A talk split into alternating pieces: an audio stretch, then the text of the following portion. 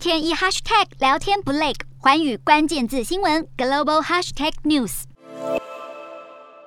有犯罪集团利用新冠疫情与缅甸政局动荡，扩大贩毒活动。东亚与东南亚地区去年弃货的冰毒药丸数量高达十亿颗，这是历年来的最高纪录。根据联合国报告指出，缅甸北部是东南亚冰毒的主要产地。由于寮国、泰国与缅甸三国的边境管制不严，使得当地的毒枭能够生产大量的冰毒，并外销到世界各地。而冰毒的供应量激增，也导致冰毒的市价暴跌。这也代表着原本买不起冰毒的人更加容易取得，这将带来严重的社会影响。